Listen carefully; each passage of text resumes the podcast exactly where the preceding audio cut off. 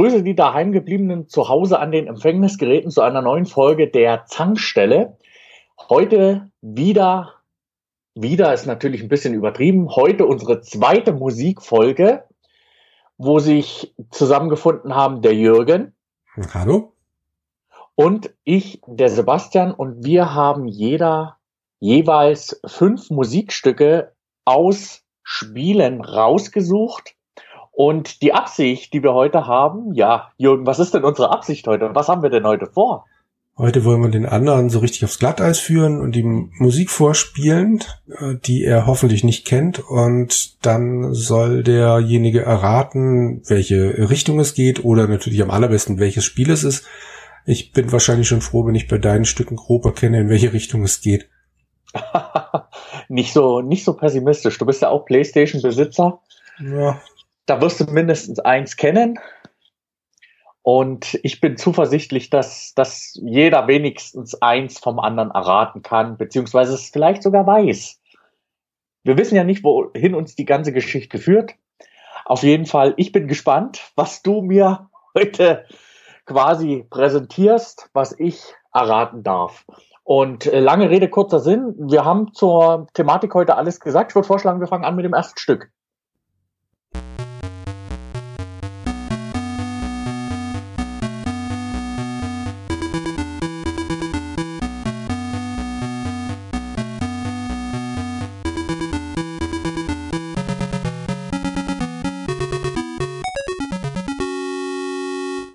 Was denkst du? Äh, ich fühlte mich gerade in die erste Musikfolge zurückversetzt und Hedrick würde wahrscheinlich seinen Vater wieder zitieren. Hörst du wieder Düdelidüt? und das war für mich auch wieder so ein Düdelidüt-Stück. Ich dachte am Anfang, so wie wie es begonnen hat, dachte ich zuerst, wir sind äh, bei Zelda. Okay. Da fühlte ich mich äh, ein bisschen von von der am Anfang von von von der Melodieführung an den Gameboy-Teil erinnert, an Link's Awakening, den ich wirklich gern gespielt habe, aber ähm, damit hat es nichts zu tun. Nee, richtig. Mit dem Gameboy verbindet also, mich jetzt nicht so wahnsinnig viel. Okay, okay, okay. Ähm, sind wir überhaupt auf dem PC? Nein. Sind wir auf dem Amiga oder Atari ST? Nee, noch älter. Noch älter? Mhm. Jetzt führst du mich aber richtig aufs Glatteis, weil ich bin ja, ich bin ja 84er Baujahr mhm. und dementsprechend äh, sind die wirklich richtig alten Sachen, abgesehen von ein paar Kultklassikern wie Paratrooper, ja nicht so präsent in meinem Kopf. Also die ähm, Musik ist so alt wie du. Die Musik ist so alt wie, also 84, wir sind im mhm. Jahr 84. Genau. Ähm, da würde ich mal pauschal fragen, ist es ein Plattformer? Ja, ja. Okay. Ich kenne halt aus der Zeit keine Plattformer. Nee, die Melodie, die, mhm. die Melodie ist ja so ein bisschen asiatisch-orientalisch angehaucht. Genau. Ähm, was mich jetzt äh, vielleicht noch zu der Frage bringt, äh, wie alt ist ein Prince of Persia? Jetzt hast du mich erwischt, aber ich glaube, Prince of Persia ist äh, später erschienen glaube okay. um 1990 rum. Aber das Asiatisch, das haut schon gut hin. Okay. Ähm, und jetzt stell dir mal vor, äh, wer fällt dir denn so als bekannte Persönlichkeit ein aus dem asiatischen Raum, was man für ein, für ein Computerspiel verwendet hat? Genghis Khan. genau, ja. Ich, ich stelle gerade übrigens fest, es gibt eine Umsetzung für iPad und iPhone. Also das Ding ist zwar uralt, aber immer noch halbwegs aktuell. Okay, ähm. ich, ich kenne aber kein Spiel mit Genghis Khan. weder, weder aus den 80ern noch aus den 90ern noch aktuell. Ich könnte jetzt wieder auf SingStar kommen, weil es da natürlich Genghis Khan gibt, aber äh, nee, ist richtig. Oh. Ich, ich würde vorschlagen, ich löse oh. einfach auf, weil du das Spiel garantiert nicht gespielt hast, aber es hat mich damals halt äh, extrem beschäftigt am Monitor. Das ist Bruce Lee. Bruce Lee? Mhm.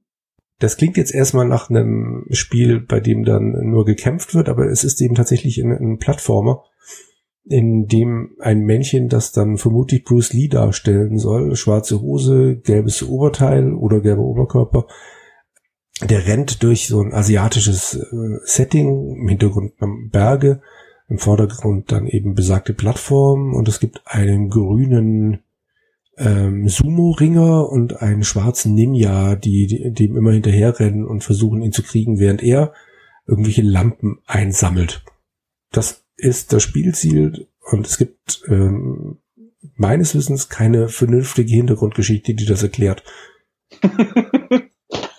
das ist ja auch schön. Ja. Und dieses und asiatische das hast du Setting, selbst gespielt? Ja, ja, absolut. Das ist eines der wenigen Spiele, die ich damals auch tatsächlich durchgespielt habe. Normalerweise sind die Schwierigkeitsgrade bei diesen Spielen ja dann doch ziemlich heftig. Und ähm, es ging. Also es hat ein paar Bildschirme gehabt äh, und es gab eine Möglichkeit, in einem Bildschirm konntest du dich am Rand hinknien und wenn du das gemacht hast, bist du automatisch so eine geheime Abkürzung gelaufen hast, dann hast du sich vier, fünf Bildschirme abgekürzt. Das war schon sehr nett. Also mir hat sehr viel Spaß gemacht und ich habe es wie gesagt geschafft. Ich habe es äh, letztens mal auf dem Emulator nochmal angespielt und entweder bin ich eingerostet oder ich hatte damals viel, viel, viel mehr Zeit. Ich weiß es nicht. Aber die, die Animationsphasen von dem sind halt so Schweine lang, dass es ja. echt schwierig ist, noch rechtzeitig abzuspringen. Okay. Was hat dich an der Musik fasziniert, beziehungsweise was findest du, findest du heute noch so toll daran? Äh, dieses asiatisch angehauchte, das hatte ich damals halt wirklich vorher noch nie gehört. Ich bin ja Baujahr 72, sprich 84 ähm, war ich gerade mal zwölf. Es gab natürlich Videokassetten, aber wir hatten keinen Videorekorder. Ich habe auch nicht mitten in der Nacht irgendwelche Filme auf Kabel 1 sehen können, weil es da Kabel 1 noch nicht gab. Also ähm, ich habe die Art von Musik einfach noch nie gehört.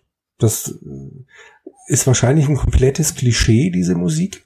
Ich habe nachher auch noch mal ein absolutes Klischeestück rausgesucht, das du wahrscheinlich dann eher direkt erkennst.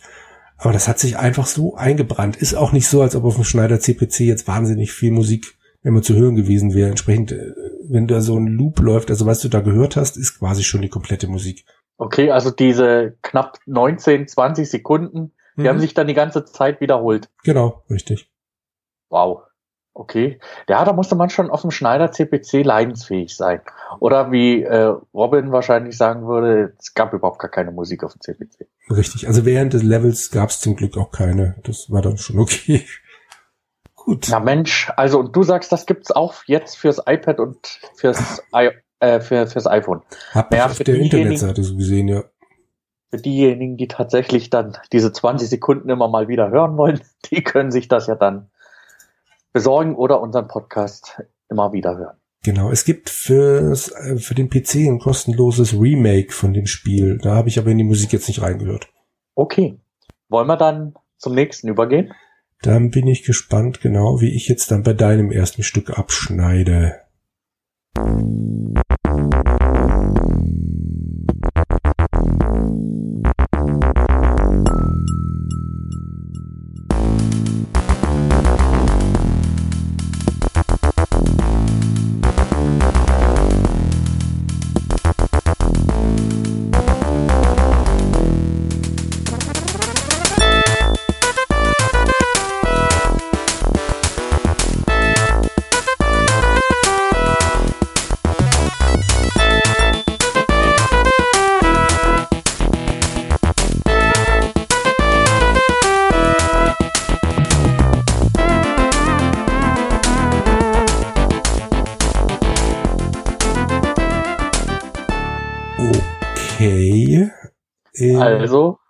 Also was, was, was denkst du von meinem ersten Stückchen?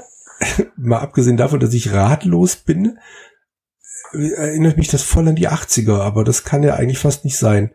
Also jetzt noch nicht mal von der Qualität der Musik, das ist glaube ich schon später entstanden, aber das alles erinnert mich total an Axel F. das, nee, Nee, da bist du ganz weit weg. Nee, nee, ich weiß, das ist eine völlig andere Musik und eine völlig andere Melodie, aber das, das hat irgendwas von diesen 80er Jahre, dann Anfang 90er gab es unglaublich viele von diesen äh, Synthesizer-Alben. Also sowas, was ich, bla bla bla, spielt die größten Hits auf seinem Synthesizer. Und das klingt hier verdächtig danach. Ich habe nicht den Schimmer einer Ahnung, wohin das führt. Ähm, ich nehme mal an, das ist eine Konsole? Nein. Okay. Mit einer Sache, mit, oder, ja, kommt drauf an, äh, ja, wo man die eine oder andere, weil es ist auf drei unterschiedlichen Plattformen erschienen. Mit einer Sache hattest du schon mal recht, als du gesagt hast, hm, hm, hm, spielt die größten Hits auf seinem Synthesizer. Ja. Die Musik oder zumindest äh, der erste Teil der Musik basiert auf einem Thema von Dave Lowe. Das heißt, das ist adaptiert worden natürlich, das Stück. Wo könntest du dir denn die Musik vorstellen, in was für einem Spiel? Ja, das ist gerade mein ganz großes Problem. Ich kann mir überhaupt, also Rollenspiele fallen jetzt mal für mich raus, wenn es zumindest die, die großen äh, epischen Fantasy-Dinger sind. Ja. Ähm, richtig. Ich mach jetzt mal das Ausschlussprinzip. Ein Adventure wird das auch nicht unbedingt sein. Mhm. Es ist auch nicht Echtzeitstrategie. Mhm. Hm. Überleg, überleg. Ist jetzt ja auch nicht so ein wahnsinnig abwechslungsreiches Thema. Ich kann mir das aber auch nicht bei einem Jump and Run vorstellen. Wo könnte sowas laufen? Ein Rennspiel ist es auch nicht, oder? Falsch. ein Rennspiel es ist, ist ein Rennspiel. Okay. Und zwar, soll ich es auflösen? Bitte, bitte, bitte. Wir befinden uns im Jahr 1992. Und dieses Spiel, ich habe selbst hab's auf dem PC gespielt, das ist aber auch für ein Amiga und Atari ST rausgekommen. Und dieses Spiel heißt Formula One Grand Prix und ist von Microprose. Formula One Grand Prix von Microprose. Wir sind im Jahr 92. Mhm. Der Soundtrack wurde von John Broomhall geschrieben. Ein Name, den man jetzt erstmal vielleicht gar nicht so auf dem Zettel hat, aber der Mann hat später auch die Musik gemacht für so klingende Namen wie Sid Meier's Civilization, Back Warrior 3 oder aus der aktuelleren Riege Forza Motorsport 4. Also der hat äh, sehr zeitig damit angefangen und der ist bis heute noch ein festes eine feste Größe im äh, Music for Games Business. Okay. Das und sind jetzt durch die Bank Sachen, die ich bis auf Civ 1 nicht gespielt habe, muss ich zugeben. Mhm. Aber ich muss sagen, ich habe Formula One Grand Prix damals mit mein, mit dem ersten PC, den ich selbst bekommen habe, zusammen geschenkt bekommen. Das Problem war, den PC habe ich 97 geschenkt bekommen 1997. Das war ein 486er mit 100 Megahertz. Das heißt, wir sind eigentlich schon in der Pentium-Ära. Ich bekomme einen 486er geschenkt, also einen gebrauchten PC, der zu dem damaligen Zeitpunkt, sagen wir mal, drei Jahre alt sein musste. Vielleicht ein bisschen älter. Und da war dieses Spiel mit dabei und ich habe das geliebt und ich habe es auch gespielt bis zur Vergasung. Und das Interessante ist, ich habe dieses Spiel auch nur gestartet, um mir genau diesen Soundtrack anzuhören, weil ich hatte im 486er auch meine allererste Soundkarte drin gehabt. Und dieses Stück war für mich prägend für den Moment. Jetzt hast du eine Soundkarte, jetzt hast du Boxen, jetzt kommt mehr als Tüdelüdüt rüber. Und ich habe diese Musik genossen und sie hörte sich für mich damals viel voller, viel vielschichtiger an, als ich das heute wahrnehme. Heute ist die für mich flach und sehr äh, dünn. Aber damals war das für mich eine Welt gewesen, diese Musik, und ich fand sie unheimlich treibend, unheimlich dynamisch, passend für dieses Rennspiel.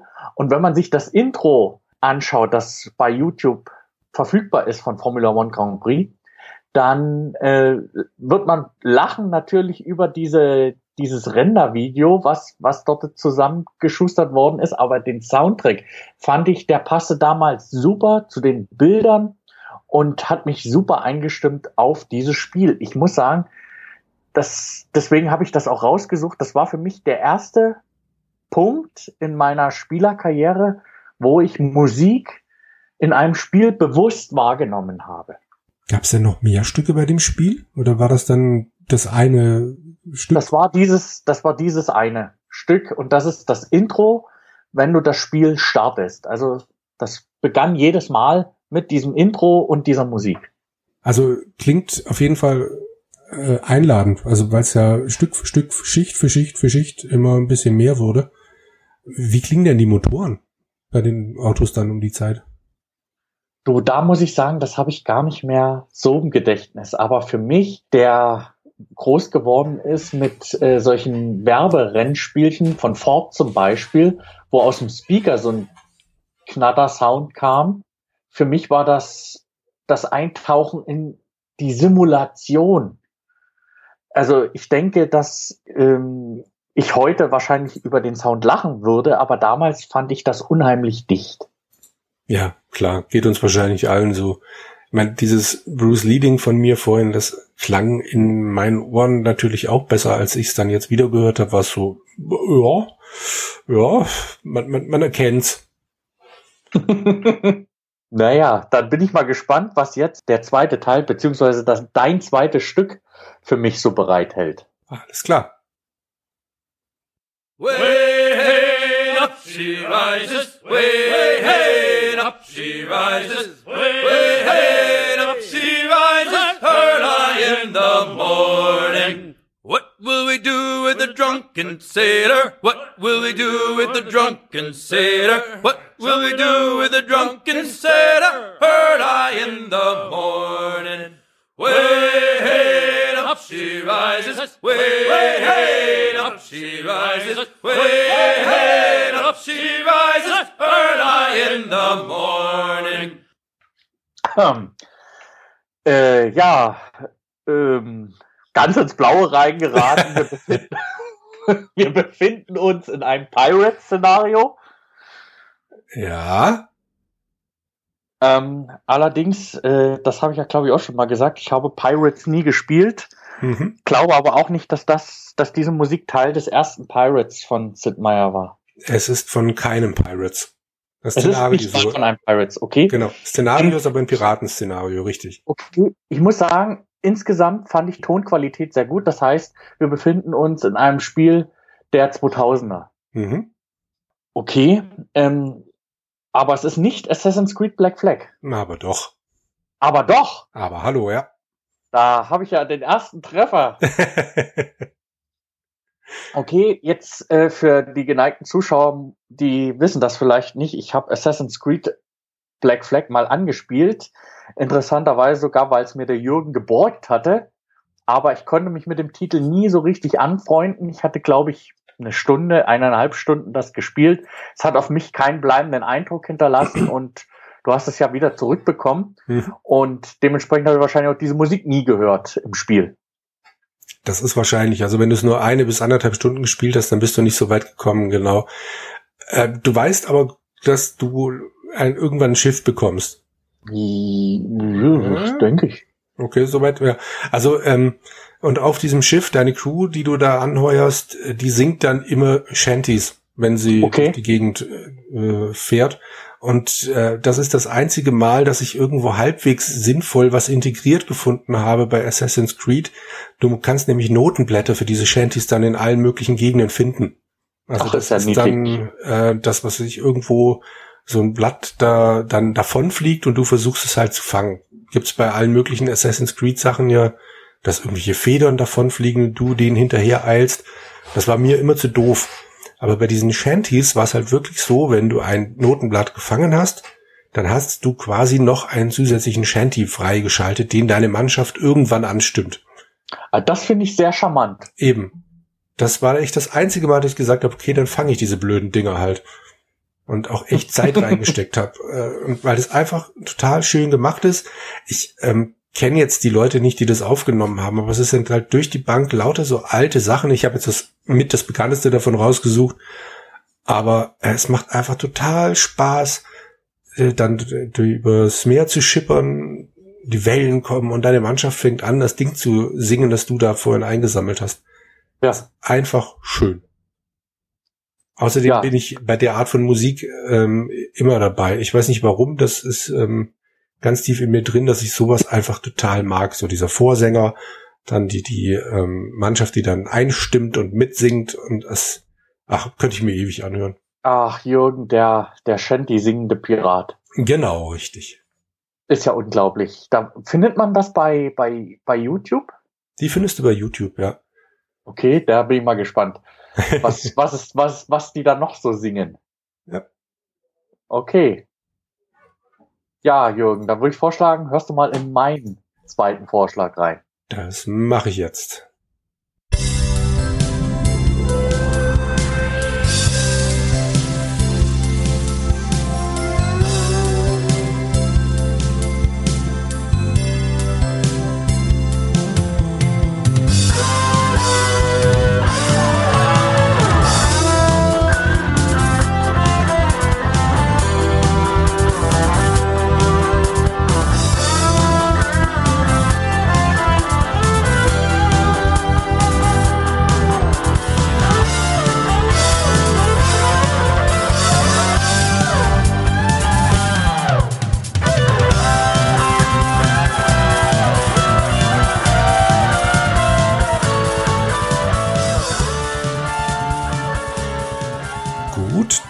Ähm, das erinnert mich jetzt ein bisschen an an zwei Dinge. Zum einen, du bist zwar Baujahr 84, aber bisher klingt alles, was du mir so äh, dargeboten hast, für mich nach deinen 80ern.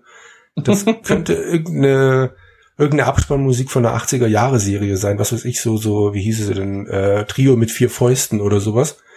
Zum einen daran.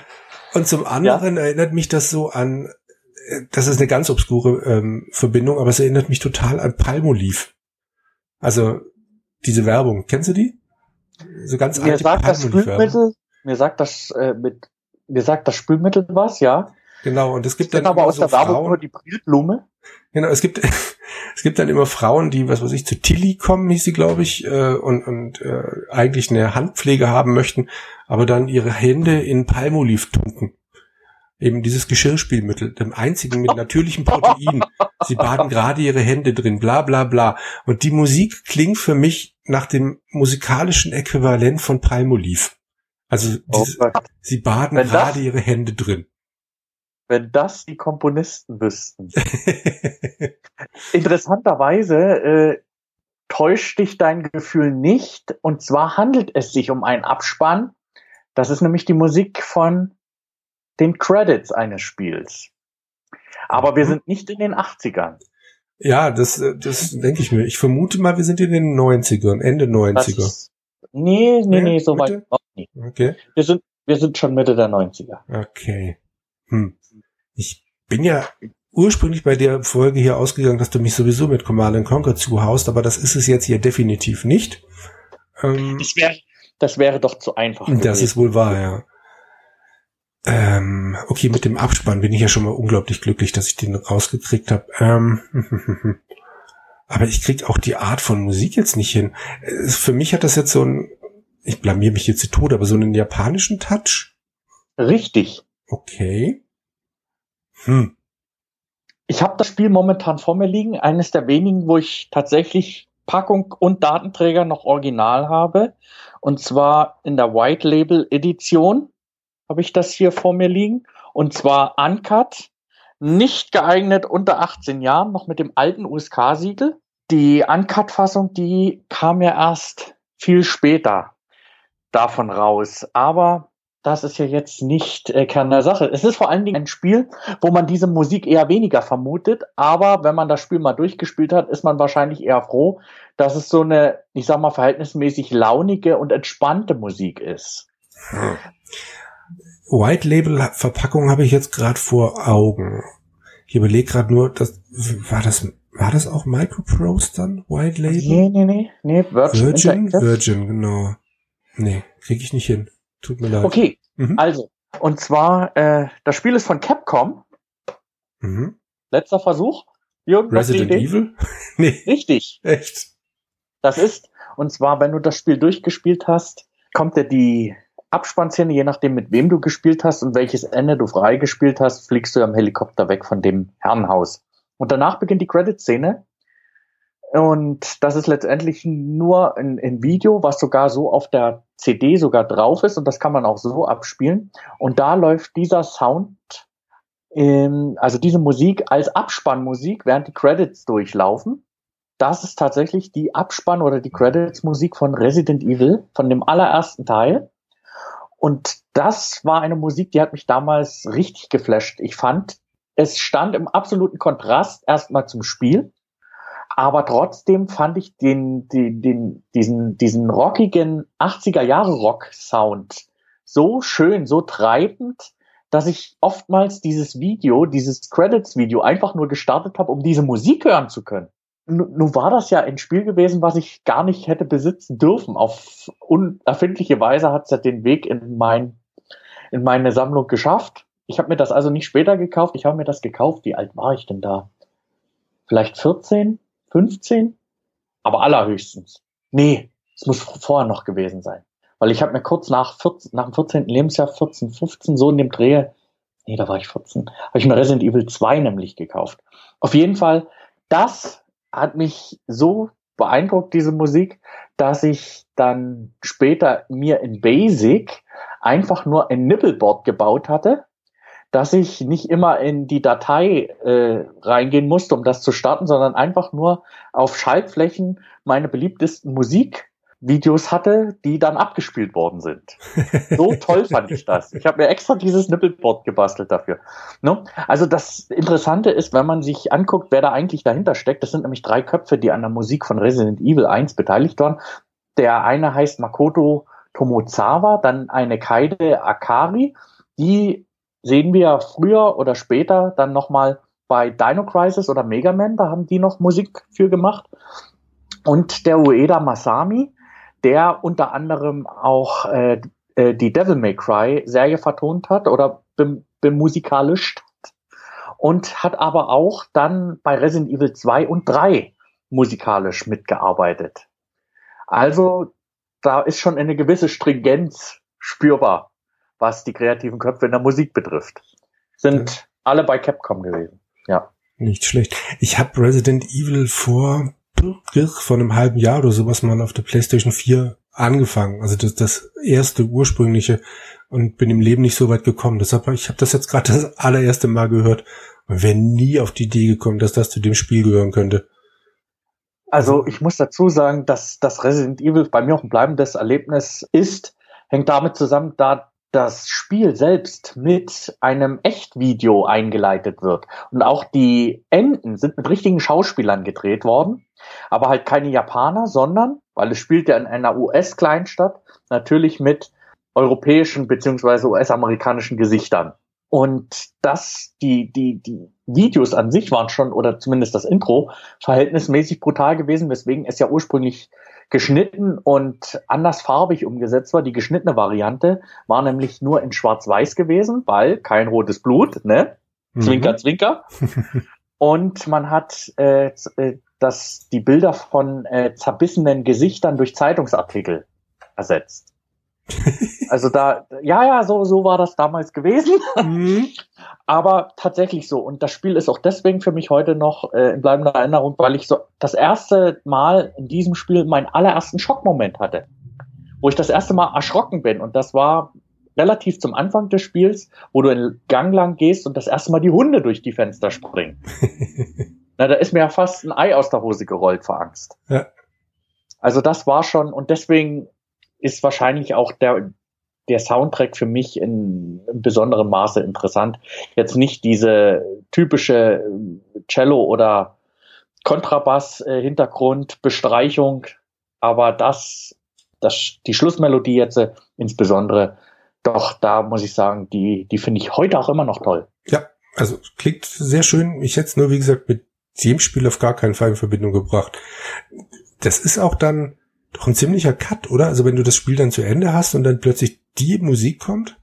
Ja, bevor die, ja, also bevor die Musik kommt, hast du ja wie gesagt noch das Video mit dem Ende. Mhm. Und dann, dann kommt diese Musik, ja, und das ist, du hast ja den Endkampf noch gegen den Tyrant, ziemlich am Ende des Spiels, dann wird der Raketenwerfer rausgeworfen, dann knallst du den ab und dann kannst du ja nochmal zurückrennen und eventuell noch jemanden retten und rausholen oder ja, also wenn ich das richtig im Gedächtnis habe, ich will mich jetzt nur mal nicht, dass ich mich blamiere. Aber auf jeden Fall ist es so, dann ist es vorbei, du bist eigentlich noch unter totaler Anspannung. So langsam fällt die Spannung von dir ab und dann kommt aber das, die, die Credit-Szene und dann wirst du nochmal belohnt, deswegen, weil du auch in dem Video nochmal Ausschnitte aus dem Spiel siehst, von Anfang bis Ende. So, dann würde ich vorschlagen, hör ich mal in dein drittes Stück hinein. Ja, alles klar.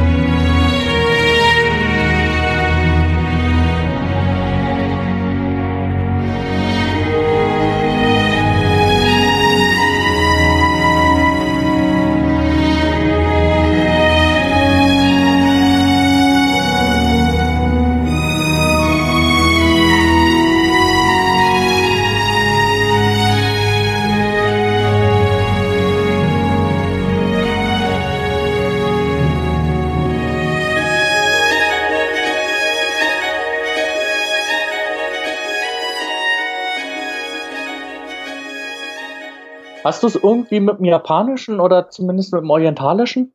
Nein. Das habe ich jetzt gerade gegen Ende dieses Stücks, dachte ich mir, das hatte schon wieder so einen leichten Einschlag.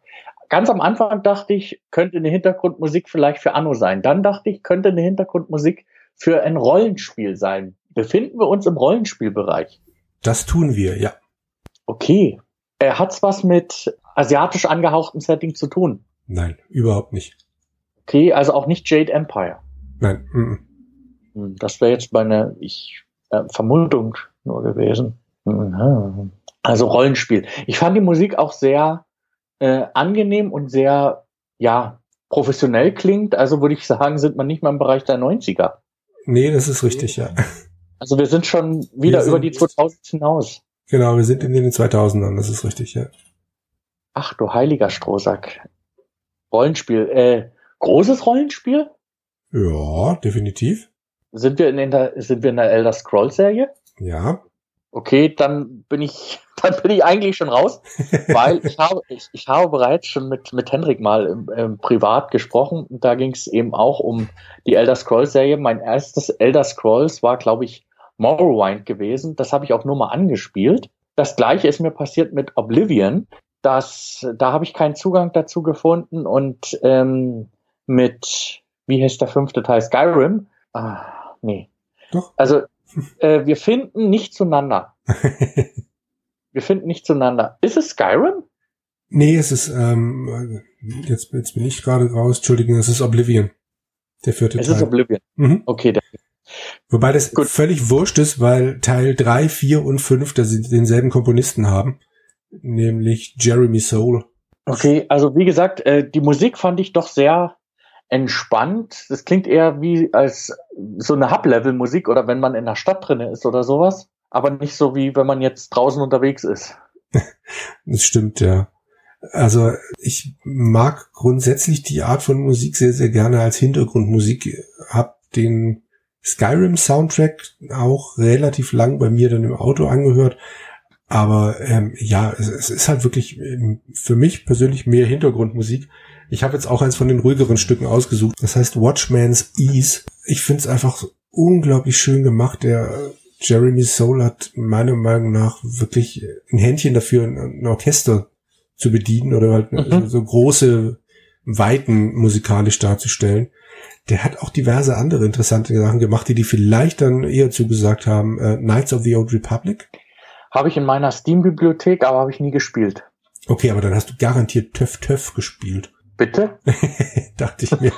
Die Kinder-Adventure-Serie. Ich habe es nur vorhin mal zum ersten Mal gelesen, hat mir nie was gesagt. Oder Guild Wars. Er hat auch gemacht Icewind Dale die Musik oder Neverwinter Nights. Also der ist echt extrem umtriebig. Hat aber immer so dieses oder meistens diesen diesen großen Orchesterklang. Mhm. Und äh, ich, ich mag es einfach total. Also es ist so, so eine Musik, wo ich abends dann wunderbar, was weiß ich, beim Lesen mir anhören kann. Ja. Giant Wars habe ich nie gespielt. Giant Wars habe ich nie gespielt. Das ist ja auch ein MMORPG, ne? Mhm. Neverwinter Nights äh, war doch. Es hat aber nichts mit dem aktuellen Neverwinter zu tun, was da, was da. Ich weiß ehrlich gesagt nicht, ob es auf derselben Welt basiert. Also Neverwinter Nights war äh, der erste 3D-Versuch von, ähm, na, von, von den Baldur's Gate-Machern. Genau, und das war doch aber auch deswegen so genial, weil die auch einen Level-Editor mit dabei hatten, wo du dir selber solche 3D-Levels genau, bauen richtig. konntest. Ja. Na? Hatte dafür den großen Nachteil, dass jeder Level immer quadratisch sein musste. Jedes, jeder Bereich. Aber ähm, ja, es war großartig. Also du konntest halt echt so, so eine Art Spielleiter dann auch äh, machen und ach, das war. Also sie haben sich unglaublich viel vorgenommen und leider hat die Technik das damals noch nicht unbedingt hergegeben. Aber ja. Ja, ja. Okay. Mensch, da habe ich ja fast, fast zwei richtig, oder? Ja, fast. Im Gegensatz zu mir, der ich noch nichts habe, außer hey, das klingt nach Abspann. Hm? Moment, äh, du hast ja zwei, äh, du hast ja immer gesagt, das eine klingt so wie und das andere klingt auch so wie. ne? Sagen wir mal, das sind zwei halbe Punkte, dann hättest du ja eigentlich auch schon ein. Ja, wunderbar. Gut. Ich rechne es mir schön. Mhm. Ach, genau. Da, da, sieht, da erkennt man auch gleich wieder den Pädagogen. Ne? genau. Okay, Jürgen. Dann blamier ich mich jetzt mal bei deinem dritten Stück, oder? Ah, das glaube ich nicht. Also da bin ich sehr zuversichtlich, dass du das sofort erkennst. okay.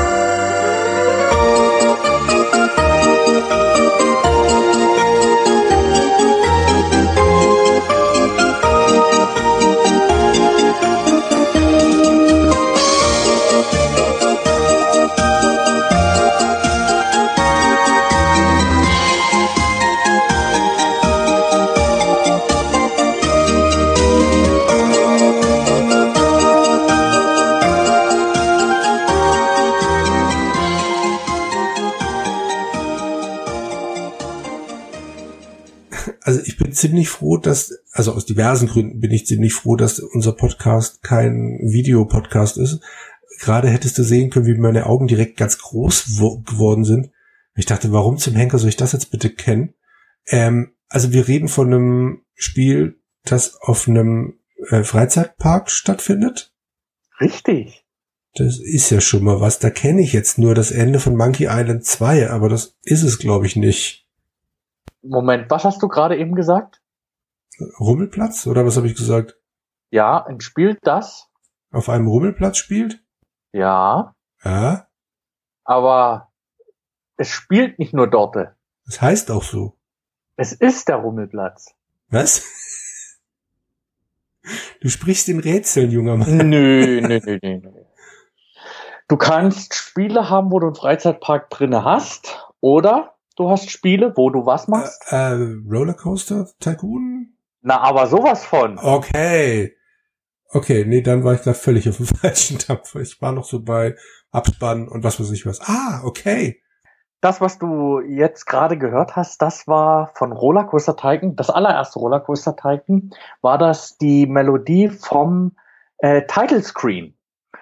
Das heißt, wenn du das Spiel gestartet hast, äh, hörst du am Anfang so eine, so eine Kette, wie als würde eine Achterbahn hochgezogen werden.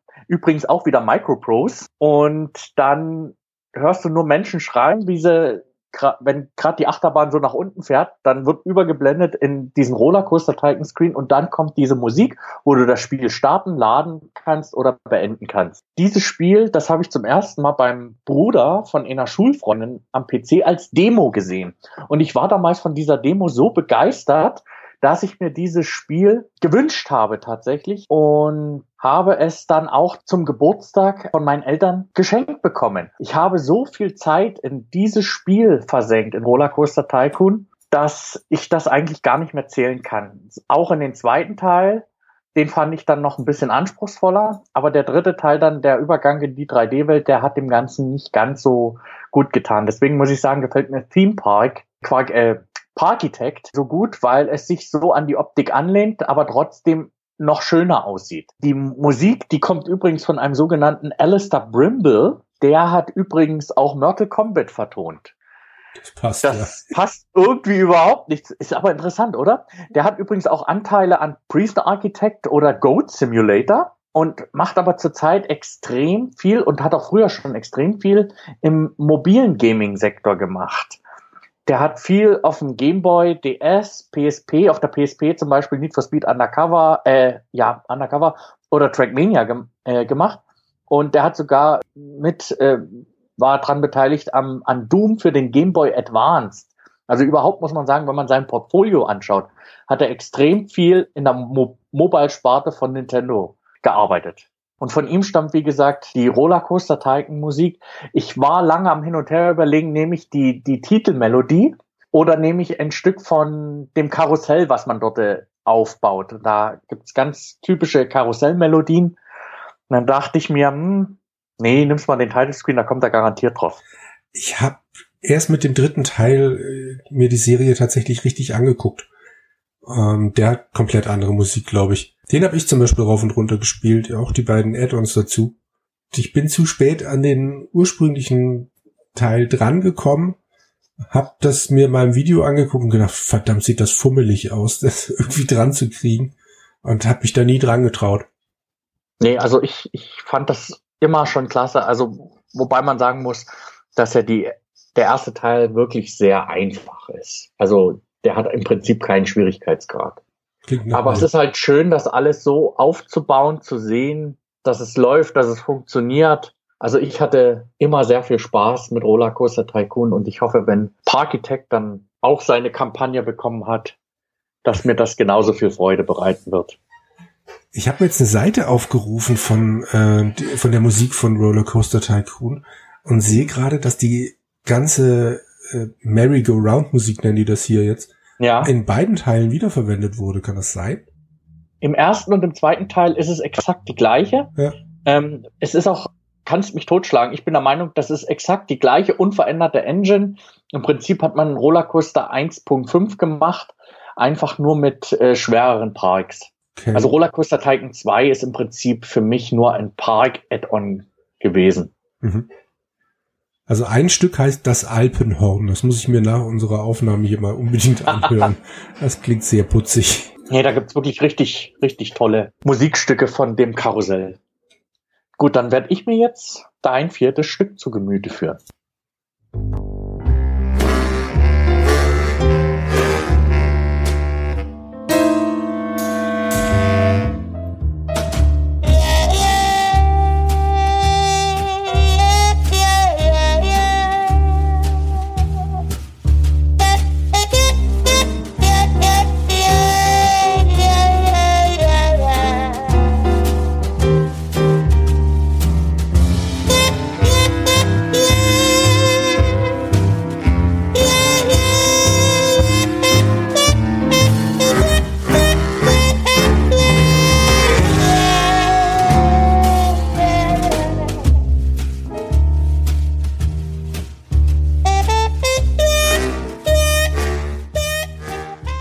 Mafia. Nein. Aber guter no Versuch. Lives, no one lives forever? Nein.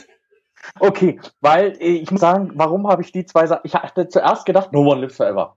Dann fand ich die Musik sehr, doch mehr so 20er-mäßig und nicht und weniger agentenmäßig. Mhm. Und deswegen war dann der zweite Ansatz oder der erste Ansatz, den ich dann gleich genannt hatte, natürlich Mafia. Sind wir im Bereich der entweder Detektivgeschichten oder B Film Noir Sachen?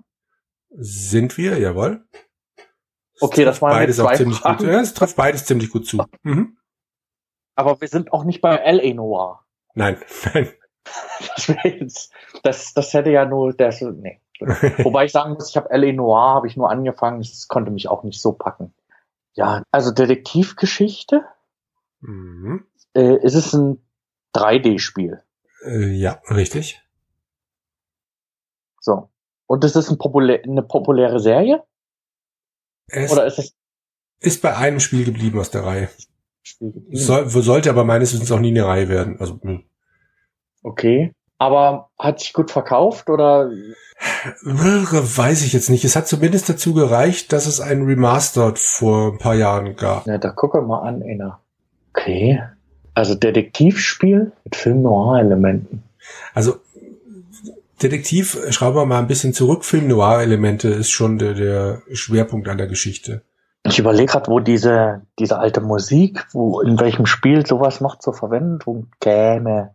Ich bin am Hin und Her überlegen. Das Setting ist dann von, von dem ganzen äh, drumherum auch wirklich stark auf, auf die Zeit angelegt. Also Film Noir trifft's da sehr gut. Das ist jetzt die Klamotten, die, die Autos und sonst irgendwas, ist alles so ein bisschen älter. Deswegen dachte ich ja erster Mafia, weißt du? Mhm, ja. Würde auch Sinn machen, aber nee, das ist es wirklich überhaupt nicht. Oh Gott, oh Gott, oh Gott, oh Gott. Hast du eine Idee fürs Genre? Na, Adventure. Mhm. Also, also 3D-Adventure, Action-Adventure. Mhm, streich das Action. 3D-Adventure. Mhm. Also Rätsel. Ja, ja, ja, ja. Kannst nicht blau anmalen. Gerne.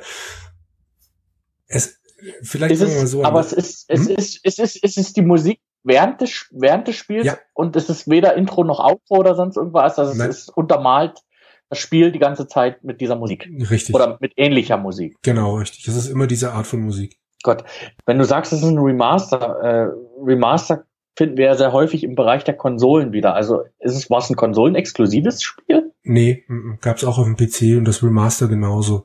Das Remaster ist bei Double Fine erschienen. Double Fine Adventures, ja. Jetzt hast du mich. Ach du Scheiße. Die haben ja ziemlich viele alte LucasArts Sachen wieder aufgelegt. Als Remaster. Aber es ist schon mit echten Menschen. Nein. Jetzt muss ich mal ganz blöde Fragen. Mir fallen als, als Detektive in Anführungszeichen noch Sam Max ein. Nee, die sind es auch nicht. Ähm, die sind zum Glück auch nicht in 3D gewesen, also das Original zumindest.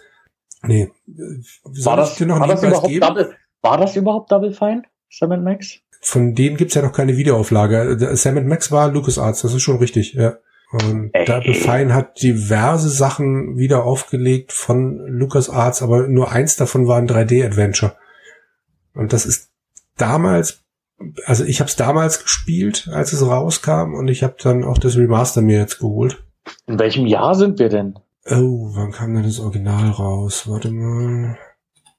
Wir sind im Jahr 1998. Da kam auf jeden Fall der Soundtrack raus. Ich denke, dass das Spiel dann auch so 98, 97 war. Glaublich und auch noch auf dem PC.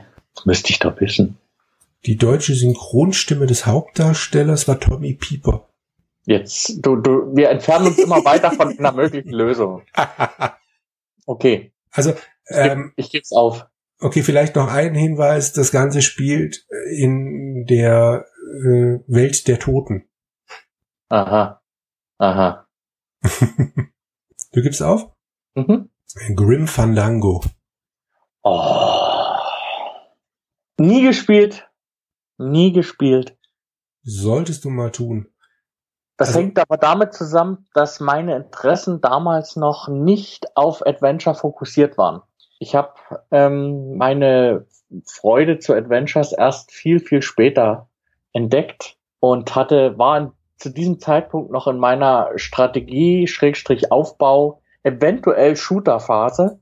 Und Adventure waren überhaupt nicht zu dem Zeitpunkt für mich beachtenswert gewesen. Hol's auf jeden Fall nach. Also speziell, ähm, seit es diese Remastered-Version gibt, ist die blöde Steuerung von damals auch überarbeitet.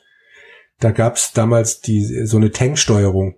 Mhm. Ähm, sprich wie ein Panzer dann halt immer nur rechts, links und dann musstest du nach oben drücken, damit er geradeaus dann in die entsprechende Richtung läuft.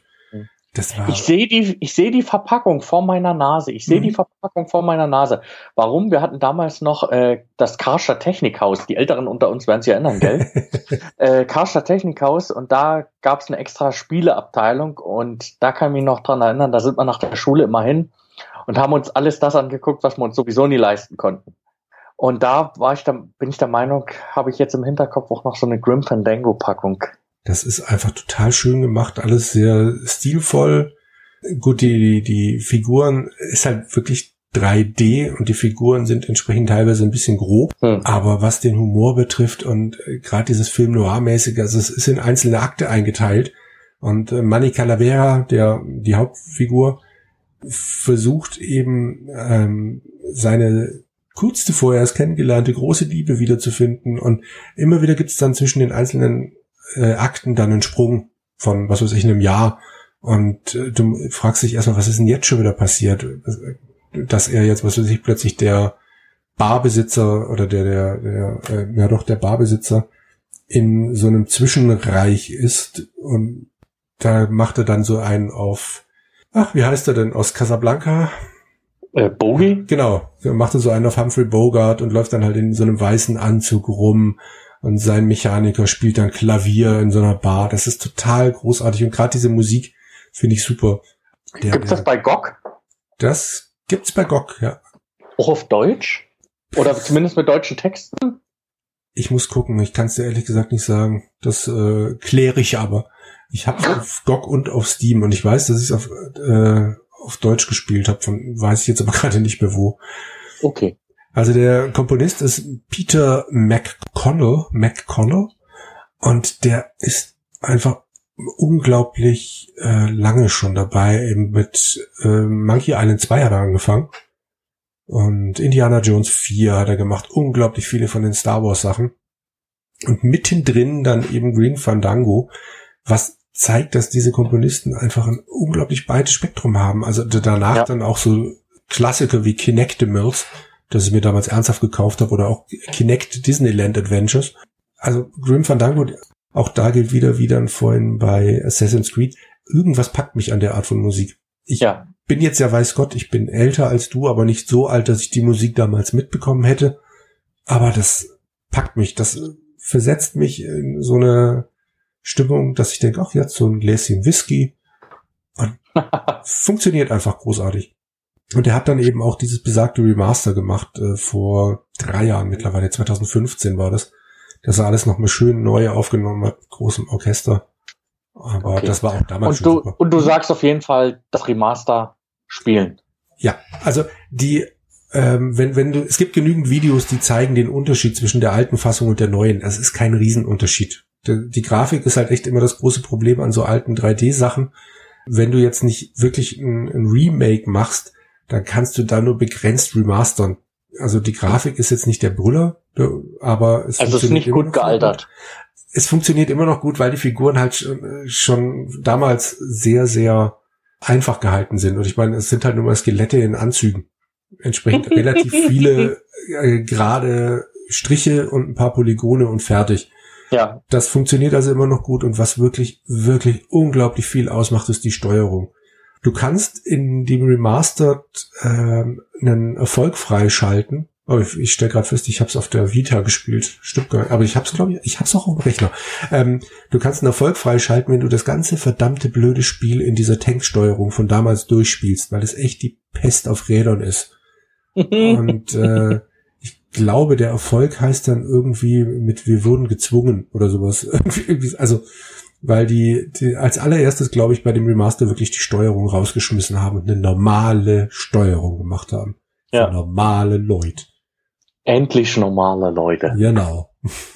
Na Mensch, dann hoffe ich, dass, dass du jetzt nicht ganz so sehr auf dem Schlauch stehst, wenn, wenn du dir mein, meine vierte Auswahl reinziehst. Ja, ich bin gespannt.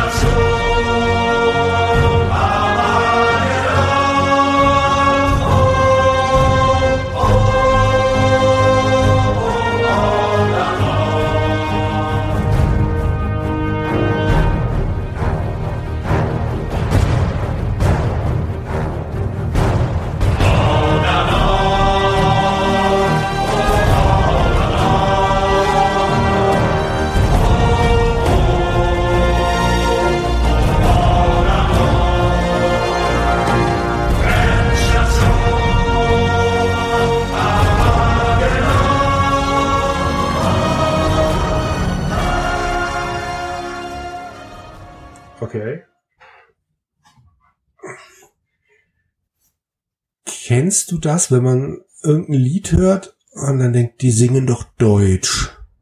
Und dann stellt sich irgendwann raus, es stimmt überhaupt nicht. Aber singen die da Deutsch? Ja, die singen da Deutsch. Singen die Endstation? Ja. Und wie singen sie weiter? Keine Ahnung. Ich höre nur Endstation und den Rest war der, der Rest war dann so, dass ich gedacht habe, nee, das ist nicht Deutsch.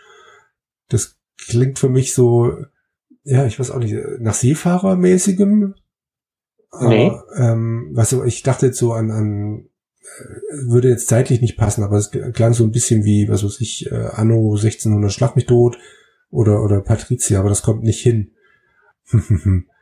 Dann habe ich kurz gedacht, Henry Maske hat einen neuen Song. aber das kommt auch nicht hin. Hm. Endstation. Ist Endstation wenigstens irgendein Hinweis? wenn man es gespielt hat, ist, ist es natürlich klar, da erschließt sich das sofort, warum die das singen. Okay. Hm. Ist das ein Adventure? Das ist richtig. Okay, Dedalic. Das ist richtig. Hm. Vielleicht kann ich dir ja mit folgendem Intro auf die Sprünge helfen. Du alte Memme, denkst, du hast Probleme, nur weil etwas Abwasch die Spüle verstopft. Spar das Väter, Gedenke der Väter, sie hausten umgeben von Armut und Schrott. Okay, das dürfte dann ähm, Deponia gewesen sein. Das ist richtig. Jetzt, das war jetzt dann vermutlich das Ende von Deponia 3. Das ist aus Goodbye Deponia. Yes. Und damit hast du natürlich dann recht. Und äh, dieser Soundtrack, der kommt dann, wenn Rufus seinen Konterpart mal wieder ersetzt hat, der ja genauso aussieht wie er. Ich hoffe, ich spoiler jetzt niemanden. Auf jeden Fall, Vorsicht, Spoiler. Rufus äh, murmelt dann in das Mikrofon so ein blöder Arsch. Und das hören aber die gesamten äh, Leute vom Organon, das ist diese Organisation, die ja hier äh, für Ordnung sorgt auf dem Planet Deponia. So ein bisschen die Polizei oder Geheimpolizei. Und dieser Organon, ja, die haben eine Hymne. Und das, was wir gerade gehört haben, das war die Hymne des Organon. Die singen nämlich Organon, O Organon, Endstation Armageddon.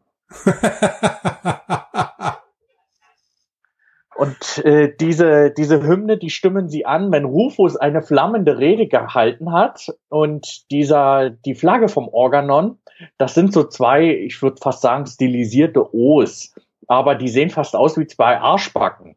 Und das erkennt natürlich auch Rufus. Und da kriegt er dann so die Kurve, dass er sagt, weil die anderen haben ja gehört, dass er so ins Mikrofon gemurmelt hat, so ein Arsch. Und da fängt er dann an, sind wir nicht alle Ärsche.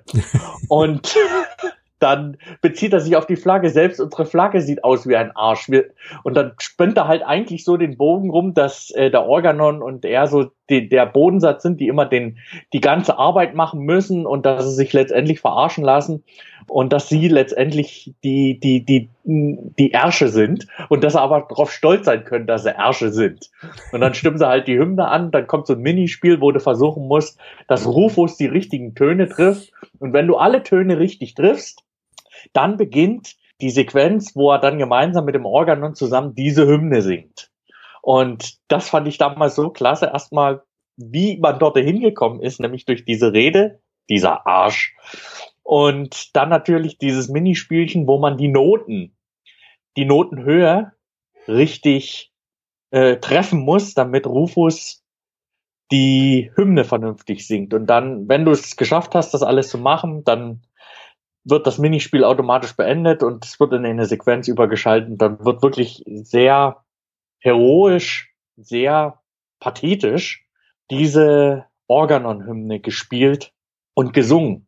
Und das fand ich so klasse. Gerüchten zufolge übrigens, also der Synchronsprecher von Rufus in dem Spiel ist ja Monty Arnold. Und Gerüchten zufolge sind alle Stimmspuren von diesem Lied von Monty Arnold gesungen. Wow. Komponiert ist es aber auch von Poki, wie die anderen Sachen? Nee, die Musik stammt von Finn Seliger. Also Poki hat ja die, die Intros äh, oder diese, diese Kapiteleinteilung mit gesungen. Aber die Musik stammt aus der Feder von Finn Seliger. Also ich habe aber jetzt auch nichts großartig anderes von ihm gefunden. Ich gehe schwer davon aus, dass er fest zu Dedelic gehört und dann dementsprechend natürlich auch in den Bereichen dann für die Adventure die Musik dann auch äh, übernimmt. Ja, das klingt toll. Also äh, da war auf jeden Fall viel Arbeit hinten dran, aber mehr als Endstation habe ich nicht verstanden. Ja, Endstation Armageddon. Ja, das äh, muss man erstmal hinkriegen. So reime normalerweise ich, wenn ich in zehn Minuten ein Gedicht runterschreiben muss. Also lerne reimen ohne zu schleimen. okay, dann Endstation haben wir jetzt auch erreicht, aber nicht Armageddon, sondern den Track Nummer 5, den ich vom Jürgen jetzt zu hören bekomme. Genau, mein absolutes Highlight, mein äh, Schwergewicht habe ich nach hinten gepackt. Wenn du das kennst, dann mache ich mir Sorgen. Also wenn ich das davor schon nicht kenne. Wobei es stimmt ja auch nicht ganz. Zumindest hatte ich immer versucht, einen richtigen Riecher zu bekommen. Okay, ich hör's mir jetzt mal an erstmal. One, two, three. Ba, ba, ba, da, da. Ba, ba, da, ba, ba. Ba, ba, da, ba, ba. Ba, ba, da, da, da,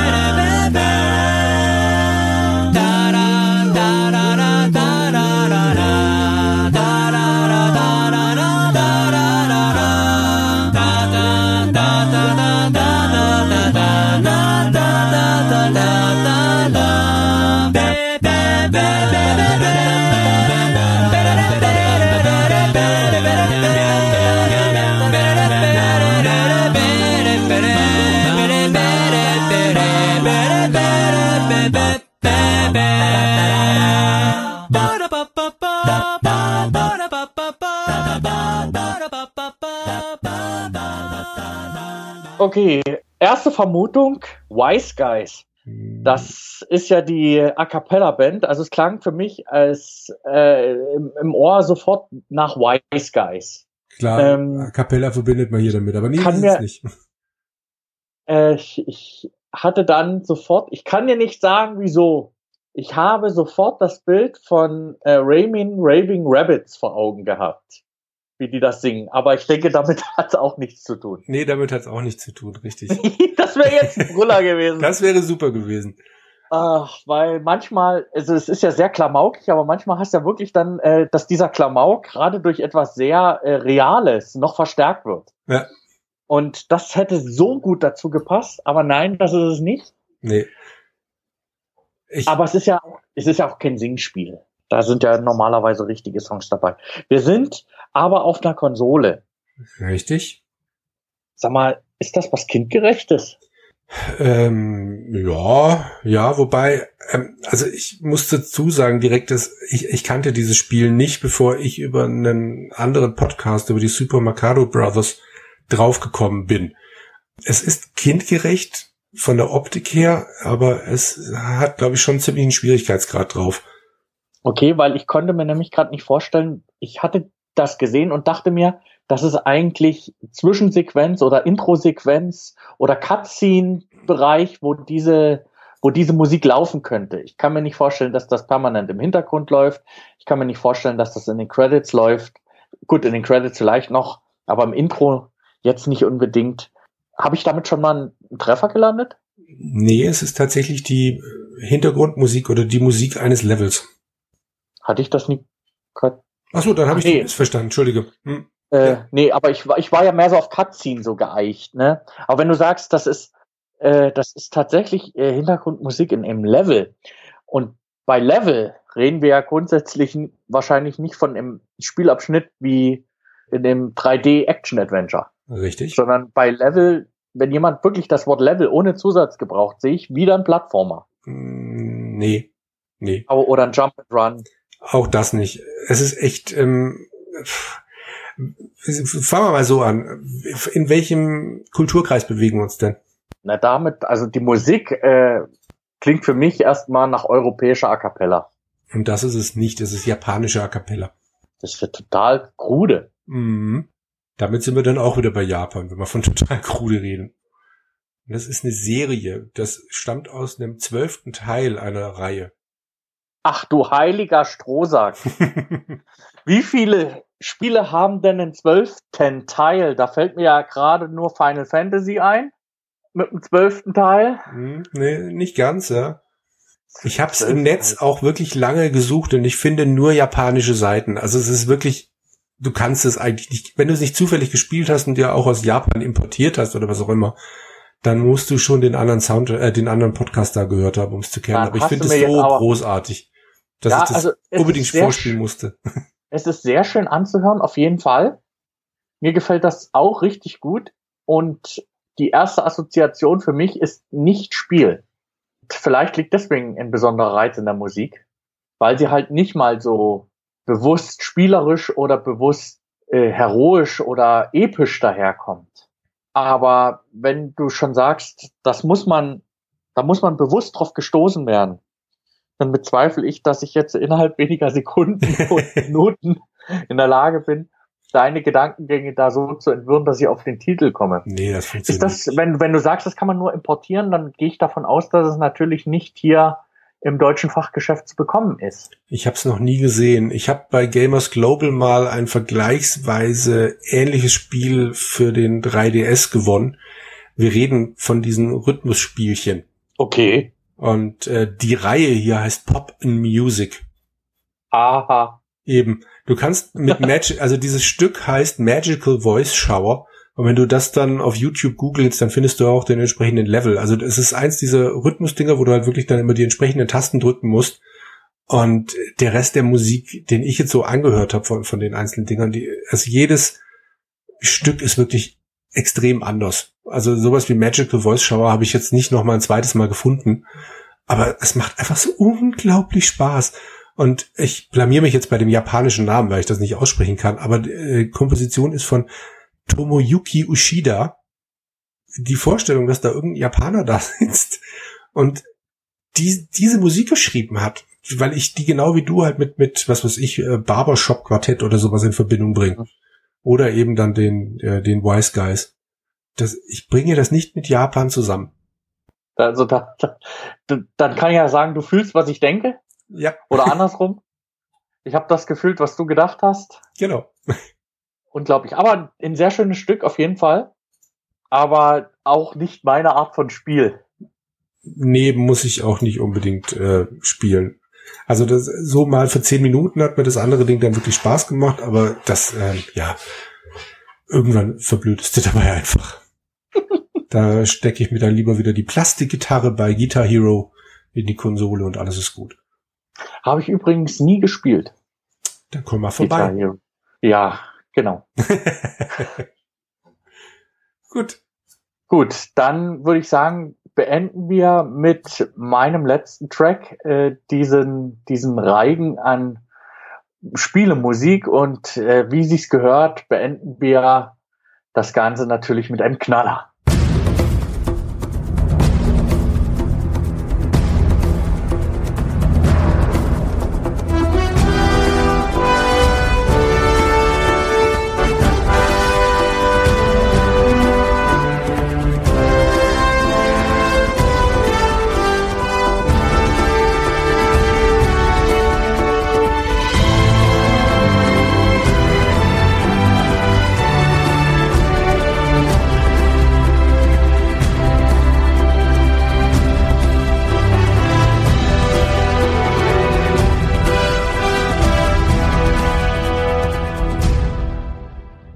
Guckst du gerne Wer wird Millionär? Hä? Nee. Ich komme mir gerade vor wie bei so einer 50-Euro-Frage, wo ich gleich rausfliege. Natürlich kenne ich das. Aber ja, mir fällt gerade ein, was es ist. Es ist so peinlich. Aber ähm, nee, ich habe gerade keinen Schimmer. Die ersten zwei Takte und ja, ja, ja, ja. Und seither überlege ich verzweifelt, was ist es? Was für ein Genre sind wir denn? Ja, da geht's schon los irgendwie verbinde ich heute alles mit, mit, äh, mit der See. Wahrscheinlich nach Assassin's Creed 4. Aber das ist es halt nicht. Ähm, hm. Das gibt's doch nicht. Millionen von Hörer schreien gerade in einem Wort Jürgen. Ich sag ja, es ist so schlimm. Ich habe das so oft gehört. Das gibt's. Ich habe das sogar auf dem Stick bei mir im Auto. Ja dann. Da fahre ich ja täglich mit. Hm. Ach Gott, das gibt's doch jetzt nicht. In welchem, was, was, was für ein Spielegenre ist es denn? Ja, das ist das Problem. Weil ich das so gut im Ohr hab, kann ich noch nicht mal sowas sagen. Ich bin komplett raus. Wo würde es denn dazu passen? Äh, ich sag ja, ich bin voll raus. Wir machen mal zehn Minuten Pause und dann mache ich diesen Podcast noch mal an. Es gibt's doch jetzt nicht. Boah, nee, sorry, ich, ich bin voll raus sag's mir und ich schäme mich in Grund und Boden. Vielleicht, vielleicht sage ich dir erstmal, wer es produziert hat. Mhm. Jonathan Meyer heißt der Mann. Der mhm. ist Senior Music Manager bei Sony. Der hat produziert. Der hat auch, der zeichnet sich auch verantwortlich für den Soundtrack von The Last of Us. Geschrieben hat den natürlich jemand anderes. Geschrieben hat das, was du gerade gehört hast, ein gewisser Uncharted? Craig Edmondson. Richtig. Mein Gott. Ich weiß Welcher? nicht, wie oft ich dieses, Ver egal welchen Teil, ich weiß nicht, wie oft ich diese scheiß Uncharted-Dinger angemacht habe. Ja, geschrieben oh. von Greg Edmondson, das ist ein Texaner, genau gesagt Dallas, und dieser Greg Edmondson, der hat unter anderem auch den Soundtrack zur TV-Serie Firefly gemacht. Die ich nie gesehen habe. Auch jetzt dann schreien wieder Millionen Hörer auf. Dann, dann, dann hol ich Grim Fandango nach und du holst Firefly nach. Ja, das. Es geht recht schnell, oder? Hast, es waren ja nicht so viele Folgen. Du hast, du hast natürlich, ja, du hast natürlich recht, das ist Uncharted, aber es ist Uncharted 3 in dem Fall, wobei ich ganz ehrlich sagen muss, ich habe nie einen Unterschied gehört zwischen der Titelmelodie von Uncharted 2 und Uncharted 3. Der Unterschied zu Uncharted 1 ist sehr signifikant und ich muss sagen, Uncharted 3 hat so einen gewaltigen Druck mit der, mit der Musik, ich hatte das, als ich das das erste Mal gestartet habe, habe ich die Boxen richtig laut aufgedreht. Meine Nachbarn müssen gedacht haben, jetzt, jetzt hat der Junge komplett in an der Waffel. Das hat mich so weggeblasen. Ich habe ja relativ basslastige Teufel-Boxen. Mhm. und dann noch mit dem Subwoofer dazu, das hat richtig Druck gemacht und ich finde das Lied nach wie vor immer noch klasse. Ich hatte schon mal vorgeschlagen, dass das die Auftaktmelodie für die Jugendweihe werden soll, weil das die, weil das äh, vielleicht den einen oder anderen für den einen oder anderen eine Erkennungsmelodie ist, für die anderen ist es, äh, es hat es hat Pathos, es hat Abenteuer, es hat das gewisse Unbekannte, es hat das äh, vorausschauende, zielsichere, aber dennoch diffuse. Es ist einfach nur ein so tolles Musikstück, in dem alles drinsteckt, was man sich von einem Abenteuerspiel erhofft. Als ich das zum ersten Mal gehört habe, war meine erste Aktion gewesen, ich muss das Spiel nochmal ausmachen, damit ich es nochmal anmachen kann, damit ich es gleich nochmal hören kann. Ach, da hatte ich noch gar nicht dran gedacht. Geh doch einfach auf YouTube. Ja, das gab's fand, damals schon. Ja, das gab's damals auch schon. Ja, nein, aber ich fand das so klasse und das ist so eine tolle Musik und aus meiner Sicht ein würdiger Schluss für unsere heutige Musikfolge. Absolut. Mal ganz davon abgesehen, dass ich mich im Grunde Boden schäbe, dass ich es nicht direkt erkannt habe. Aber nun gut. Ähm, die Uncharted-Dinger muss ich auch nochmal rauskramen. Mhm weil man ja sagen muss, ich habe ja all, äh, von deinen Sachen, du hast ja die deutlich, äh, ich sag mal, verhältnismäßig unpopuläreren Sachen oder nicht ganz so bekannten Sachen rausgesucht, sage ich jetzt mal. Mhm. Also gerade das letzte, das war natürlich eine, also Kopfnuss ist ja reichlich euphemistisch umschrieben. ähm, aber auch die anderen Sachen, die, die, die fand ich klasse. Die haben natürlich auch meinen Horizont erweitert und ja, äh, wie, wie hieß das Musikstück nochmal, das, das, ähm, das letzte? Das letzte von dir jetzt? Magical Voice Shower. Magical Voice Shower. Mhm. Ich glaube, damit, davon lasse ich mich heute in den Schlaf singen. Mach das. Du kannst dir auch noch raussuchen, es gibt ein, äh, naja, musikalisch nicht ähnliches Stück, aber du hattest vorhin ähm, Rayman erwähnt. Mhm. Es gibt von Rayman auch ein Stück von diesen, wie heißen die, Lumins? Das klingt dann recht ähnlich. Also wenn du da mal rumgoogelst, die haben auch mal so ein Stück, in, in dem die nicht a cappella, aber doch eben auch diese, diese hohen Stimmchen dann irgendwas vor sich hin murmeln. Damit kannst du auch gut einschlafen. Okay. Damit sind wir am Ende unserer Musikfolge angekommen. Da bleibt natürlich jetzt noch die letzte Frage. Jürgen, was hast du zuletzt gespielt? Das ist jetzt insofern nicht so wahnsinnig viel seit meiner letzten Aufnahme, weil die letzte Aufnahme noch nicht so lange her ist. Ähm, ich habe genau genommen nur gespielt Yakuza äh, Kiwami. Das war's auch. Nee, stimmt nicht. Ich habe bei Late Shift noch einen Durchgang geschafft. Sagen dir die beiden was? Late Shift? Wo habe ich denn das schon mal gehört? Ähm, das ist eine Filmgeschichte. Also du entscheidest an verschiedenen Stellen eben, wie es weitergehen soll. Es geht um einen Studenten, der nachts eine Tiefgarage mit äh, so ein paar Luxuskarren bewacht und dabei dann aber einen Einbrecher stellt, der sich den Arm gebrochen hat, beziehungsweise dem wirklich dann der Knochen rausguckt. Und äh, er gerät dann in einen Diebstahl von einer unglaublich wertvollen alten japanischen Schüssel. Ja, also ich habe bisher ein Ende gesehen, will aber jetzt wissen, es gibt wohl sieben Enden, wie das sonst noch überall ausgehen kann. Sind, finde ich, ganz gute Schauspieler. Die Kamera ist echt schön gemacht. Die haben auch teilweise wirklich Luftaufnahmen von London draufgepackt und was weiß ich was alles. Die Musik passt immer großartig drüber. Wie die das gemacht haben, verstehe ich zwar nicht, weil ja ständig die Szenen sich ändern, die, an die das dran gepappt ist. Ja so nach einem kompletten Durchgang kann ich sagen, was mir ein bisschen auf den Geist geht, ist, dass die einen Kameramann hatten, der irgendwann mal gelernt hat, hey, wenn ich mich von links nach rechts oder von rechts nach links bewege oder hey, von unten nach oben, dann wirkt es immer dynamisch. Sprich, fast jede Einstellung, wenn da die Kamera wechselt, schwenkt die Kamera so leise mit, so langsam mit. So, ja, ich hab's kapiert, du kannst das. Aber ähm, das hat Spaß gemacht und da bin ich gespannt, wie, wie die anderen Enden so sind.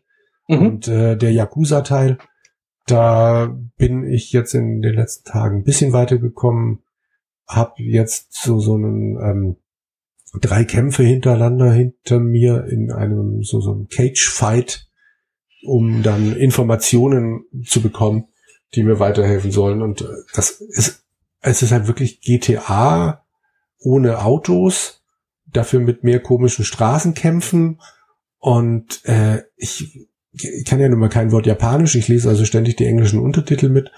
Es ist teilweise so obskur, was da abgeht. Gerade die Nebenmissionen sind herrlich bescheuert. Also macht Laune. Wie sieht's bei dir aus? Der Jonas würde jetzt zu mir sagen, sag bitte nicht Star Trek Timelines. ich wollte nicht ah, so offensiv fragen. aber natürlich bin ich da noch dabei. Ich habe da immer noch Spaß. Und jetzt kommt Captain Killy als Figur endlich dazu.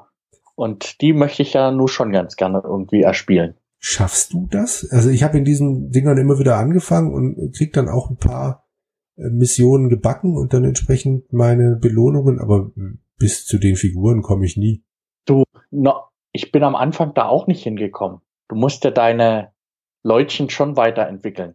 Das ist natürlich am Anfang schon ein bisschen aufwendiger und da habe ich das auch nicht so weit geschafft. Mir war das, mir schien das re total realitätsfern, dass man dort irgendwie so weit hinkommt. Man muss natürlich erstmal anfangen, die acht Missionen, die es gibt und die Nebenschauplätze, erstmal die Mission freispielen, dass man schafft, da alle auf drei Sterne zu bringen. Denn wenn du das schaffst, die auf drei Sterne zu bringen, dann kannst du äh, ab einem Level so und so, also wenn du die Stufe X erreicht hast, ich weiß jetzt nicht, welche Stufe das ist, kannst du den sogenannten Warp einsetzen. Dann musst du nicht mehr jede Mission einzeln spielen. Wenn die schon, ein, wenn du da schon alle drei Sterne frei gespielt hast, dann kannst du die Warp-Taste drücken und dann wird deine Belohnung berechnet. Okay. Und deswegen gibt es Leute, die dort extrem viele Punkte in einem Event zusammenspielen und dann natürlich recht weit kommen. Das konnte ich am Anfang auch nicht. Ich musste erst so weit kommen, dass ich dann Warp Stufe 1 freigeschaltet hatte. Allerdings kann ich dir leider nicht mehr sagen, bei welchem, bei welcher äh, Stufe das der Fall gewesen ist. Ach, ich wurschtel mich so vor mich hin. Ähm, seit unserem Podcast bin ich weitergekommen. Ich bin mittlerweile Stufe 16. Mhm. Ähm, also ich spiele es auch regelmäßig nicht, nicht ganz so intensiv wie du, würde ich sagen.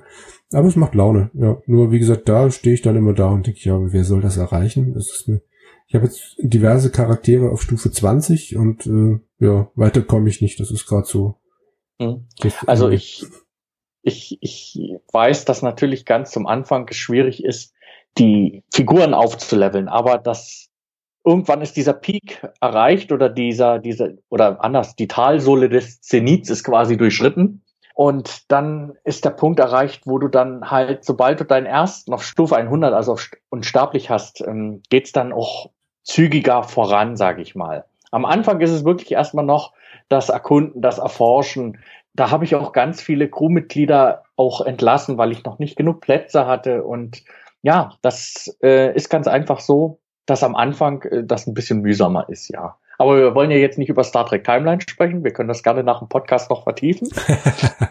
ich habe natürlich auch, der Jonas würde sagen, hast du noch was Richtiges gespielt? Ja, ich versuche mich ja momentan aus meinem Gamer-Burnout so ein bisschen rauszuziehen. Und ich denke, dass ich, dass es verhältnismäßig gut klappt, auch wenn ich nicht so lang spiele wie früher. Es gab früher Zeiten, da habe ich vier, fünf, sechs Stunden am Stück gespielt. Ich habe mir ja das Spiel Horizon Zero Dawn in der Complete Edition geleistet und habe das jetzt, ich denke mal, knapp sechs oder sieben Stunden gespielt. Habe ein paar Nebenmissionen gemacht, erkunde dort die Welt. Es ist ganz schön anzuschauen und ich versuche halt auch alles von der Story mitzunehmen. Das bedeutet natürlich auch, dass ich versuche, alle Charaktere so ein bisschen zu entdecken und die Nebenmissionen dann auch mitzumachen. Das ist äh, für mich momentan wieder mal ein sehr schönes Spiel. Ich habe, auch wenn das ja schon ein bisschen älter ist, in Anführungszeichen, aber das, das zieht mich aus meinem, ich, in Anführungszeichen, Gamer Burnout raus. Ich habe momentan sehr viel Spaß dabei, aber halt immer mal so eine Stunde, eineinhalb Stunden und dann mache ich wieder eine Pause. Ich will halt mich, will halt nicht wieder in diese Verlegenheit kommen, dass ich mich übersättige oder dass ich mich zu sehr darin verliere, dass ich dann wieder keine Lust mehr darauf habe. Ja, langt ja auch. Momentan, wie gesagt, immer mal jeden Tag so eineinhalb, zwei Stunden. Ähm, es sei denn, ich komme spät aus der Arbeit, dann hat man ja meistens noch das eine oder andere, ich zumindest, noch zu tun oder vorzubereiten und dann spielst du halt auch nicht mehr. Dann machst du halt noch einen Podcast abends. genau. Wunderbar. Dann beschließen wir diesen Podcast. Ja, Jürgen, ich danke dir für, für diese schöne, kurze Zeit. Also sehr interessante Musikstücke, die ich da gehört habe. Und natürlich auch die, die Spieleanregung, die ich mitnehme. ich ähm, da muss ich gleich mal bei GOG reinschauen. Genau. Und ich suche nach der Serie. Jawohl. Alles klar, super. Ich bedanke mich bei dir. Wir bedanken äh, uns fürs Zuhören. Genau. Und wünschen euch viel Spaß beim Spielen. Genau. Bis dahin. Ciao. Tschüss.